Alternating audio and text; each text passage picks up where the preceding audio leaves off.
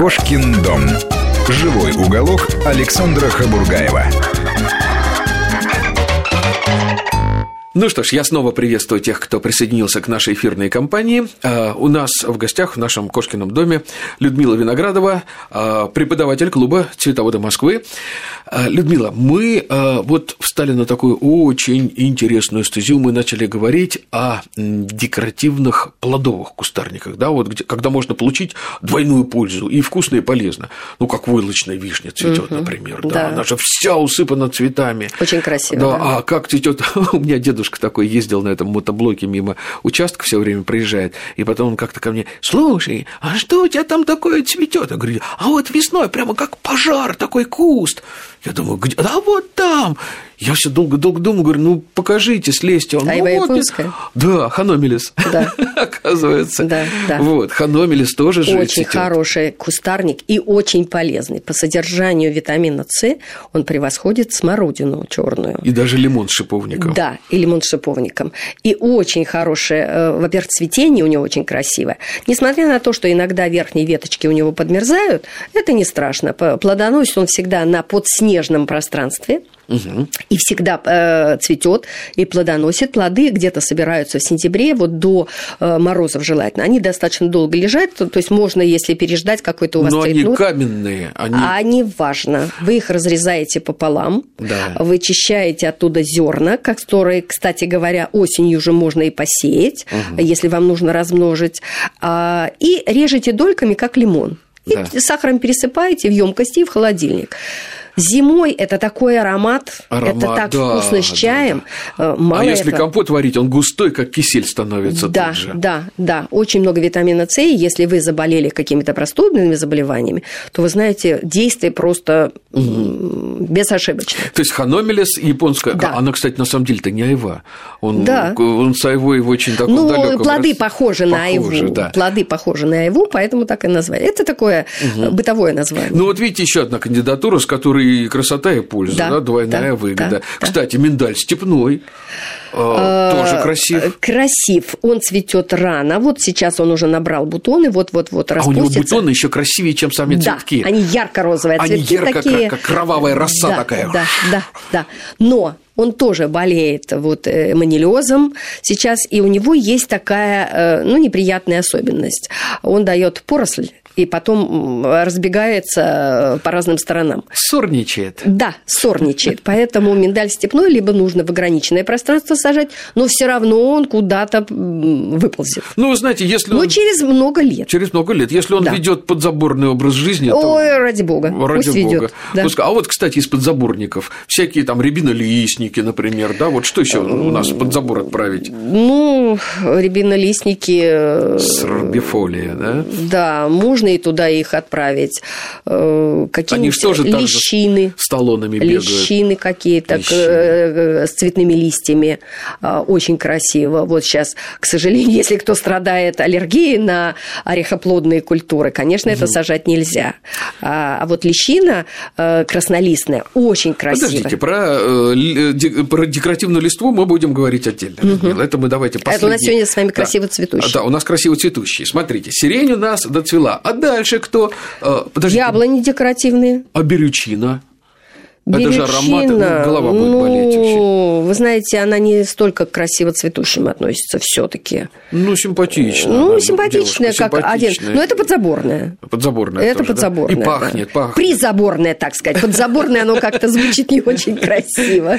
Не надо обижать. Понятно. А вот если мы с вами заговорили о красивой листве, смотрите, мы же здесь можем как-то играться. Вот, скажем, берем мы э, пурпурея, да, по-моему, эти сорта называются, да, со свекольными листьями. Да, да. Вот тут же э, пузыреплодник. Да. Что у нас еще бывает? Лещина. Лещина. Что, что еще бывает с э, пурпурными листьями? У пузыреплодника бывают и желтые листья. Бывают и желтые, э, аурея. Пур, аурея, да, пурпурные. Ну, здесь, вы знаете, сад нельзя насыщать таким большим количеством вот этих вот разноцветных культур, потому что это... Ну, мазками, мазками. Вот Винегрет будет. Да, ну почему? Ну, вот сажаем... Э, опять же, вот смотрите, друзья мои, мои, вот не повторяйте чужих ошибок. Вот самая главная чужая ошибка, это вот моя личная ошибка, сколько... Лучшие годы своей жизни, Люда, знаете, на что я потратил? Вот э, едешь, ой, хочу, хочу, хочу, да, берешь кустик. Все хочу. Потом, ой, еще такой кустик, а еще вот такой кустик, а еще вот такой. И у тебя получается какой-то вот такой, такой, такой, такой, такой, такой, и бог знает что выкидываешь это все э, вот туда, и вместо этого 5 кустов вот таких, 10 кустов вот таких, и у тебя уже идет композиция. Правильно. высаживаешь ты линию какую-нибудь кривую из вот этих пурпурей и подбиваешь их аурей, там, барбарисы. барбарисом. Ой, какие И красавцы. вот она пошла композиция. А из одного да. кустика, из одного кустика ты композицию никогда не сделаешь. Это так же, как роз сажают. 180 кустов и все разных И все сортов. разные, да. Да, получается, э, хотя бывает иногда разбивают по цвету, тут розовые, красные, там да. Э, белые, но все равно разные габитусы кустов, разные формы цветков. И пионы э, также. Пионы также. Ирисы это также, да? некрасиво смотрится. Это нет совсем. Но вы знаете, к этому выводу приходят люди уже с опытом. Да. И каждый проходит свой путь. Люда, а потом думаешь, господи, какой же я идиот был, если бы я до этого да, додумался да, 20 лет да, назад. Да, У меня бы здесь уже... Нет, так в этом же и интерес. В этом же и интерес. В этом интерес. Все попробовать. Согласен. Итак, вот смотрите, сейчас вы поедете к себе на дачу, если вы еще задержались в городе для того, чтобы дослушать нас до конца. Вы наверняка на обочине ничего не покупаем. Нет, да? нельзя. Ничего не покупаем. Нельзя. Только в проверенных местах. Ну вот если вы в лицо знаете человека, который и не один раз покупали, год, да. каждый год на этой обочине. Вот у нас на Добрынинском рынке есть дедушка, который продает э, розу канина, собачий шиповник, выдавая его э, за розу уже на моей памяти лет 15. Его никто не побил еще. И покупают. И покупают 15 лет вот на моей памяти. И он все продает и продает и продает и продает. Самая большая ошибка покупать на обочине – это покупать хвойные. Это просто преступление. Особенно особенно это сосны, э, которые обычно вот к осени появляются на обочинах, в двух, трех, четырехметровые, а ком 50 сантиметров в диаметре. Угу. Просто когда их распотрашивают, там обрубок корней вообще нет. Поэтому они и продают к зиме поближе, когда э, долго будут сохраняться э, хвоя, э, и вы посадите и ждете с радостью весны, а весной все осыпается. Ну, во-первых, мертвый хвойник от живого не все отличают. Да, начнем с этого. Полгода сохраняет, полгода, особенно зимой, да, полгода да, сохраняет полгода. свой внешний вид. А, а во-вторых, давайте, наверное, предупредим людей, друзья мои. Вот запомните раз и навсегда. Вот сейчас еще ни одного свежего свежей иголочки не показалось наших хвойников. А на обочине продают там какие-нибудь, я не знаю, коники, елки вот с такими метелочками э, салатового да. цвета. Это что? Это что значит? Ну-ка, включаем сообразилку. Это значит, что привезли их с Импортный юга. Импортный посадочный материал. Импортный да. посадочный да. материал. А если этот прирост белого цвета, как лист бумаги, это что? Это значит, они, рос...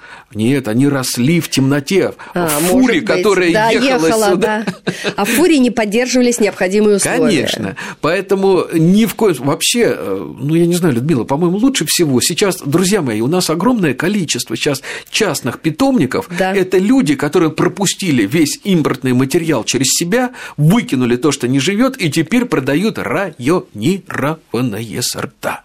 Поэтому вот это самое главное. Это самое главное. Поэтому старайтесь покупать все-таки вот в таких. Вы приезжаете к человеку, вы идете, он вам показывает, вот это у меня то-то, вот это у меня это, а это вот это, а вот это вот. И вам выкопают то, что вы покажете пальцем. Да, и при вас да. вам просто откопают, вам достанут, а если что, вы еще позвоните и скажете, а чего это она у меня там вот ушки повесила, тургор потеряла, ну и получите всю полную ну, да. консультацию. Едем дальше. На чем мы остановились? Мы сейчас на какой волне? Мы сейчас в июне, да? Сейчас да, чубушники будут да, вступать да, у нас да, уже, сейчас да? Чубушники, да. Очень красивые чубушники, сейчас их огромное количество. Есть махровые, есть не махровые формы. А, Кстати, есть варигатный чубушник, а, он цветет простыми цветками, но очень большого размера, порядка 5 сантиметров. Это вот такие вот огромные? Да, огромные цветки, у них так тычинки желтые. А есть же сорт такой грандифлер, это какой-то вот старый сорт с Ну, огромными цветками. Но это махровыми или не махровыми? Нет, не махровый, есть вот старый Тогда старый это сорт. ауреа. Ой, этот э, варигатный, варигатный. Вот у него огромные цветки, причем как облепиха облеплен э, этот э, побег, очень красиво смотрится, Поэтому очень вам рекомендую, не гонитесь обязательно за махровыми сортами. Конечно, есть видовые маленькие э, эти чубушники, которые, ну, относительно маленькие, где-то угу. полтора-два метра. А, они э, имеют маленькие цветки видовые. Ну, ну да. это тоже можно, так сказать, ну, попасть на такой материал. Но имеет смысл заводить, допустим, три варианта чубушников. Махровые, не махровые, и там варигатные листья или аурея бывают Но листья. есть же еще с красными... Да, с, с розовой серединкой. С розовой серединкой. Да, их три сорта да. Существуют. Э, французские сорта есть, наш сорт тоже. Э, их иногда называют земляничные. Ну, запах, конечно, не, не столь сильный, как у угу. земляники, но что-то вот пахнет. А они а вот, небольшого роста. Кстати, по интенсивности запахов они тоже различают. Да, потому что есть конечно. чубушники такие, что мимо проходишь, и голова кружится. Да, это обычно с простыми цветками. Да. А, потому что тычинки прирождаются в дополнительные листики, эти лепестки, и получается махровый сорт. Поэтому махровые пахнут обычно меньше, чем э, простые, с простыми цветками. Поэтому вот выбирайте, что вы хотите. Но чубушник – это большое растение, влаголюбивое растение, любит э, простор – высоту и влагу. Вот имейте в виду, э, может расти в полутени. Понятно. А вот с чубушниками мы тоже вроде как разобрались. У нас осталась ровно минута, и давайте сейчас обозначим еще одну группу, которая, может быть, э, стоит отдельного разговора. Да?